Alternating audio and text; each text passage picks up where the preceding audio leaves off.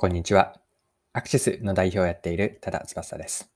今回のテーマはビジネスモデルです。この内容からわかることなんですが、衣装のレンタルサービス、ラナを取り上げて、ラナのビジネスモデルをマーケティングの視点も入れながら一緒に見ていければと思っています。ビジネスモデルについて一緒に学んでいければなと思っているので、よかったら最後までぜひお付き合いください。よろしくお願いします。はい。今回取り上げたいのが、衣装、服ですね。アパレルのレンタルサービス、ラナです。ラナは LANA と書いてラナと読みます。でラナは繊維専門商社の田村駒が事業運営をしていて、主にスタイリストさんとかモデルの方向けの衣装のレンタルサービスです。で、ここからはラナのビジネスモデルについて掘り下げていきたいんですが、ビジネスモデルに入る前に、マーケティングについて、えっと見ていきたいと思ってます。で、マーケティングとはそもそも何かなんですね。で、これは私の一言の定義にはなるんですが、マーケティングとは顧客から選ばれる理由を作る活動全般です。ここで言っている選ばれるとは、お客さんに買ってもらえたりとか、使ってもらえることです。で、選ばれるのは他にはない自分たちの強みがあるからで、その強みがお客さんにとって価値があるから、だから選ばれるんです。はい。では、今のマーケティングの内容を踏まえて、この衣装のレンタルサービスのラナの選ばれる理由について掘り下げてみます。で、これがビジネスモデルの話にもつながっているんですが、ラナの強み、別の表現をすれば選ばれる理由なんですが、ラナの選ばれる理由というのは次の2つだと思っていて、1つ目は競合よりも低価格であること。2つ目が服やアクセサリーをじっくりと選べる店舗設備なんです。はい。では今の2つ順番に見ていきましょう。1つ目の選ばれる理由が競合よりも低価格であることです。で、これはですね、ラナのことを取り上げた日経新聞に書かれていたことで、今からそのまま読みますね。田村駒が3月に東京都渋谷で開業したラナは、モデル向けの服のリース店舗だ。衣装や帽子、アクセサリーなど国内ブランド中心に揃える。倉庫の保管料代わりにアパレルメーカーから無償で仕入れるなどの工夫で、リース価格は競合の2割。需要が強いメンズ向けも力を入れる方針だ。はい。以上が日経の8月の11日の記事の引用でした。で今見たように、ラナの特徴は低価格にあるんですね。で競合と比べて2割で、なんと80%も安い価格設定なんです。でこれは CM とか動画撮影などで制作費がを削りたい、制作費が高くなって、なんとか予算を削りたい状況では、衣装代を抑えられるというのは、スタイリストさんとかモデルの方にとってはありがたいことなんです。で、低価格だけでも十分に他社にはない強みになっているんですが、しかしラナが人気なのは低価格だけではないんです。で、それが2つ目の理由のじっくりと選べる店舗設備にあります。で、ラナの店舗内にはハンガーフックがある半個室が5つ用意されているんです。で、利用者は周りを気にせずにじっくりとスペースがあるので、服とアクセサリーをそこで組み合わせてみたりとか、服の写真を撮ったりすることもできます。で、利用者は1、2時間ぐらい、スタイリストさんによっては6時間ほども滞在することもあるとのことなんです。で、ダナの店舗はスタイリストさんなどのプロが服を選ぶときの利用シーンを考慮した店舗設備、店舗設計になっていて、それはじっくりと選べる半個室なんですが、ここも他の衣装レンタルサービスにはないラナの強みと見ました。はい。で、ここまでがラナの選ばれる強みだったんですが、一つ目が競合よりも低価格であること。2つ目が服やアクセサリーをじっくりと選べる店舗設備、利用者の利用シーンに沿った店舗設計であることです。で、ここからさらにもう一歩踏み込んで掘り下げていきたいことがあって、それはここまで見てきた2つの強みというのは、なぜラナが実現できているかなんですね。というのも、他の会社、他社も同じようなことができるのであれば、持続的なラナの強み、つまり独自化の要素にはならないからなんです。では、低価格とじっくりと選べる店舗設備のそれぞれにはどんな実現理由があるのか、そしてそこには他社が簡単には真似できない要因はあるのでしょうか。まず、低価格の実現からなんですが、低価格にするためには低コストの仕組みが必要ですよね。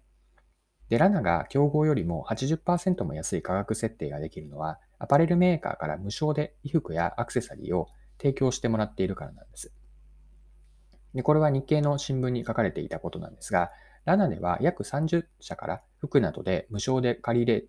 をしていて、低価格を実現しているそうなんです。で、これらのその借り入れ先のメーカーの倉庫には、眠っている服が少なくなくて、ラナはそこに目をつけたんですね。メーカーにとっては、無償で引き取ってくれるので、保管代がか変わらない、保管代がかからない代わりに、えっと、変わらない、保管代がかからないというのがメリットなんです。で、これがビジネスモデルにもつながってくると思っていて、メーカーがラナに提供する期間はちなみに半年から1年ぐらいだそうなんですが、えっと、もしここで、えっと、ラナが借り手を見出せれば、つまりレンタルが成立すれば、そのレンタル代の一部がインセンティブとしてメーカーにバックされている、支払っているそうなんです。で、このようにアパレルメーカーにとっては売れ残ってしまった服というのは在庫として持っておいて、もう保管コストがかかってしまうわけで、保管コストがかかるくらいなら無償でいい、でもいいので引き取ってほしいと思っているわけです。で、ラナの着眼点がすごく良いなと思ったのは、メーカーにとって服が売れ残っている状況を自分たちの機械発見にできたことなんですよね。で、これができるのは、ラナの事業会社である田村コマが繊維専門商社だからなんです。メーカーとの取引実績とかネットワークを持っていて、メーカーの課題感を理解しているからこそなんです。ビジネスモデルの観点で見たときに、ラナのもう一つの特徴が、アバレルメーカーとのレベニューシェアにあると思っていて、ラナが無償で入手した衣服のレンタルが成立すれば、売上の一部をメーカーにインセブとインセンティブとして支払っているわけです。メーカーにとっては保管コストを制限できるだけではなくて、お金が入るメリットがあるわけなんですよね。で、これによって人気がありそうな衣服をラナに提供する動機が生まれるわけです。でこのようにラナのビジネスモデルはアパレルメーカーとのウィンウィンができているんです。で、ラナの店舗内にはスタイリストや服、スタイリストが服やアクセサリーをじっくり選べるスペースが用意されていると。こうしたじっくりと選べる店舗設備というのもラナの強みと見ました。でこれはつまりは店舗面積がそれだけ大きく、大きくその分だけ固定費がかかってしまうビジネスです。で、これは一般的にの話なんですが、固定費を低くするためには、店舗を小さくするとか、あるいは出店場所をなるべく土地代が安いところにしますよね。まあ、しかしなんですが、ラナはそうではないんですね。収益性を追い求めていないように見えます。こうした割り切りができるのは、田村駒の本業が商社ビジネスだからなんです。ラナという衣装レンタル事業は少なくとも、これは私の見立てではあるんですが、今のところは収益の柱ではなくてもいいとこんな風に捉えているからだと見ました。競合よりも2割の低価格でレンタルをやっていることも含めて大きくは儲けようとはしていないように見えます。これは商社ビジネスという本業があるからじっくりと選べる店舗設備も持てるんです。はい。以上のような理由で本業と店舗設備、そして低価格の実現理由も見たんですが、これによって強みにつながっていると見ました。はい。最後に少し付け加えて終わりにしたいんですが、ラナの意味ってスウェーデン語でレンタルだそうなんですね。レンタルというのは借りるという意味です。で、ラナは SDGs ができているビジネスだと思っていて、従来のアパレルビジネスって服の大量生産と大量廃棄が前提で、これではアパレル業界に持続的な将来性ってないんですよね。で、ラナはここに一石を投じていると思っていて、アパレルメーカーの倉庫に眠っている服やアクセサリーを無償で仕入れて、低価格のレンタルで再利用するビジネスモデルなんです。これによって提供元のメーカーとか、あとはレンタル利用者であるスタイリストさん、モデルさん、そして運営者のラナの全てにおいて Win、3つのプレイヤーで Win が実現している。これがすごくいい持続的なビジネスモデルだなと思いました。はい。そろそろクロージングです。今回は衣装レンタルサービスのラナを取り上げてビジネスモデルの観点から掘り下げてみました。まあ、最後に簡単に内容を振り返ってまとめておきましょう。ラナの強みなんですが、2つあると思っていて、競合よりも安い低価格であること。